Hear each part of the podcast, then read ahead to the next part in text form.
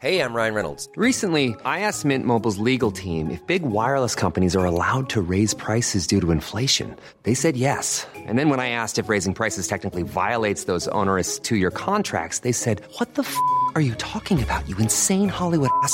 So to recap, we're cutting the price of Mint Unlimited from $30 a month to just $15 a month. Give it a try at mintmobile.com slash switch. $45 upfront for three months plus taxes and fees. Promo rate for new customers for limited time. Unlimited more than 40 gigabytes per month. Slows. Full terms at mintmobile.com. Chers auditeurs, bonjour. Bienvenue dans la saison 2 d'été de Comme d'Archie, le podcast qui vous ouvre les portes du monde fascinant de l'architecture. Pour les nouveaux venus, je me présente. Je suis Anne-Charlotte de Ponte, docteur en histoire de l'architecture, auteur publié, dirigeante d'une agence de communication et de développement basée à Paris, en France, et dédiée à l'architecture. Retrouvons-nous du 5 juillet à la fin août, deux fois par semaine, en français le lundi, en anglais le mercredi. Nous attaquerons la saison 3 dès la rentrée de septembre. Pour vous offrir le meilleur, Julien Rebourg, ingénieur son, est aux commandes techniques du podcast. Merci d'être avec moi aujourd'hui et maintenant, place au talent. Bienvenue dans Comme d'Archie.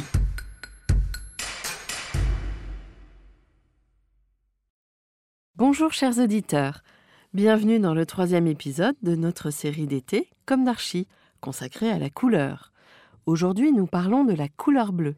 Cet épisode a été écrit par Esther, qui prête aussi sa voix au Comme d'Archie en anglais. En Occident moderne, le bleu est la couleur de l'horizon, de l'infini, du rêve, de la royauté, de l'amour fidèle. C'est aussi la couleur de l'eau, alors qu'au Moyen Âge, l'eau est encore verte. Nous explorerons le vert dans le prochain épisode. En urbanisme, on pensera aux cités bleues, dont bien sûr Yodhpur en Inde. Yodhpur, construite en terres arides, est surnommée la ville bleue, car de nombreux bâtiments du centre historique sont entièrement peints en bleu indigo. Si l'origine du surnom est évidente, les raisons de cette teinte demeurent un mystère. Plusieurs explications ont été avancées. Parmi elles, les brahmanes, caste la plus élevée, auraient cherché à différencier leurs maisons de celles des autres castes. Dans l'hindouisme, le bleu est aussi la couleur de la peau de Krishna, Rama, Shiva et Kali. Autre explication, cette couleur en particulier peut être obtenue en mélangeant de la chaux à du sulfate de cuivre, ce qui éloignerait moustiques et termites. Ou encore, ce bleu, qui reflète les rayons solaires, permettrait de maintenir les maisons fraîches. Et enfin, la ville aurait été peinte ainsi pour attirer les voyageurs et commerçants. En effet, on peut aisément imaginer qu'au milieu de ces terres désertiques, Yodhpur étincelante semble un havre visible et surtout frais. Plus proche de France, d'où vous vient comme d'Archie, il y a aussi la ville de Rouskar en Espagne et celle de Chefchaouen au Maroc. Chefchaouen, construite au XVe siècle, arbore des bleus allant du ciel à l'indigo. Les raisons de ce bleu sont aussi mystérieuses à Chefchaouen qu'à Yodhpur.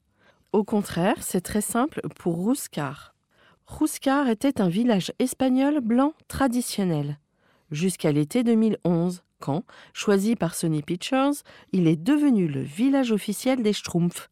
Afin de promouvoir le film Les Schtroumpfs, les maisons sont passées du blanc au fameux bleu. La couleur devait être temporaire, mais elle a si bien servi le tourisme qu'elle y est toujours, même si le village a perdu depuis son titre officiel. Restons dans le bleu et voyageons de l'urbanisme vers l'architecture. Arrêtons-nous à la chapelle des Scrovegni à Padoue, en Italie. La nef de cette intimiste chapelle fut peinte par le célèbre Giotto di Bandone en 1303-1306. En plus d'une superbe fresque du Jugement dernier, elle est couverte d'une cinquantaine de scènes représentant des épisodes de vie de la Vierge, du Christ, de Saint Joachim et de Sainte Anne. Mais ce qui frappe, ce qui émeut le plus, est cette voûte d'un bleu riche, serein, parsemée d'étoiles d'or. Cette voûte enserre les visiteurs, qui n'entrent qu'en petits groupes, et achève d'harmoniser la lumière des hautes fenêtres, les fresques et l'espace. Ce bleu d'outre-mer si distinctif est d'ailleurs souvent appelé bleu Giotto. Enfin, terminons notre voyage à la Capella das Almas. La Capella das Almas, ou Chapelle des âmes, est située à Porto, au Portugal. D'une architecture baroque mais volontairement simple, sa grandeur est en façade. En effet, ses 360 mètres carrés de façade et le beffroi adjacent sont habillés d'azuleros. Il y a 15 947 carreaux de faïence blanche et bleue, peints par le céramiste Édouard Dolay en 1929. La chapelle, quant à elle, fut construite en 1719 sur le site de l'ancienne église de la ville. Cette précédente construction datait du XIIIe siècle et on peut encore voir un arcosol dans le mur sud et une croix à l'est, conservée par le moine Domingos de Campos Soares. En 1801, la chapelle des âmes fut restaurée et agrandie. Puis en 1929, elle fut ornée d'azuleros. Ceci représente la vie de Saint François d'Assise et Sainte Catherine.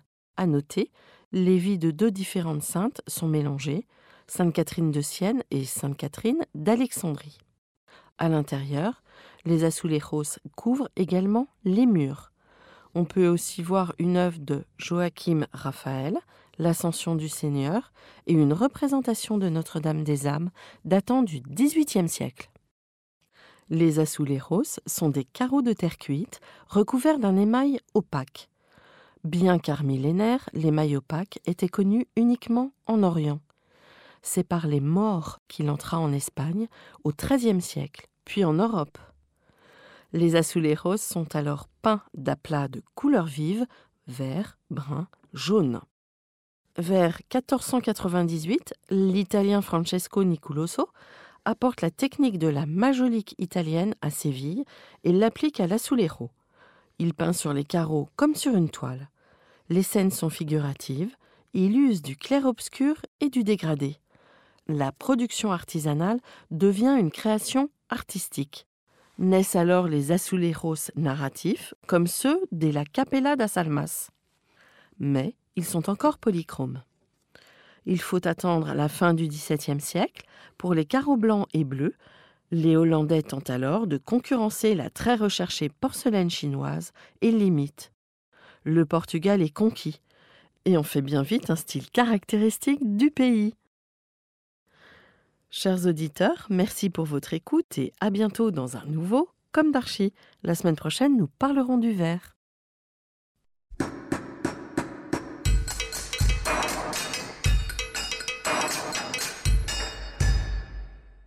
Chers auditeurs, merci pour votre écoute.